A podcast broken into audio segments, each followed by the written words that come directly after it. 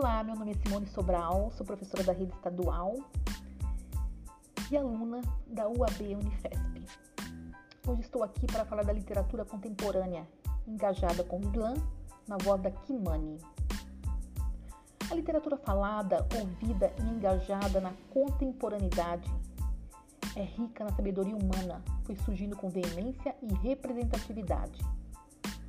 Diante da contemporaneidade, a literatura se transforma, se mostra por outros caminhos, como também a poesia atual, representativa de uma comunidade ou sociedade. Atualmente temos o Islã, que é uma arte muito conhecida nos Estados Unidos, desde a década de 80, a poesia falada. Cíntia da Silva Santos, um nome comum entre tantos outros, resolveu se vestir de Kimani para dar força às suas causas, às suas lutas, às suas verdades.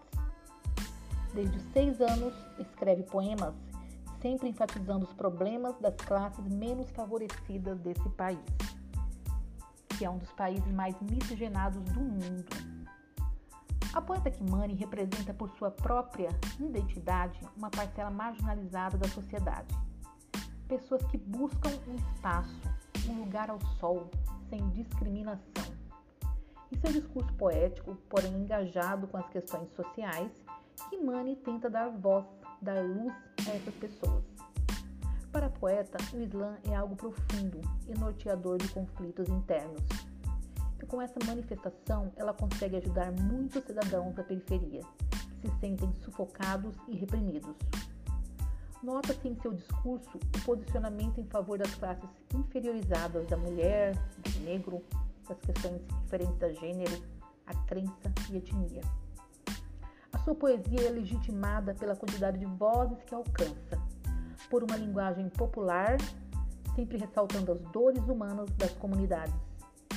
Ainda mais em relação às questões raciais, condenando o preconceito, a desigualdade, a violência e tudo que entristece o cidadão da periferia. Seu discurso transcorre e se constitui em defesa dos esquecidos, que tem uma locução muito forte e enaltecedora.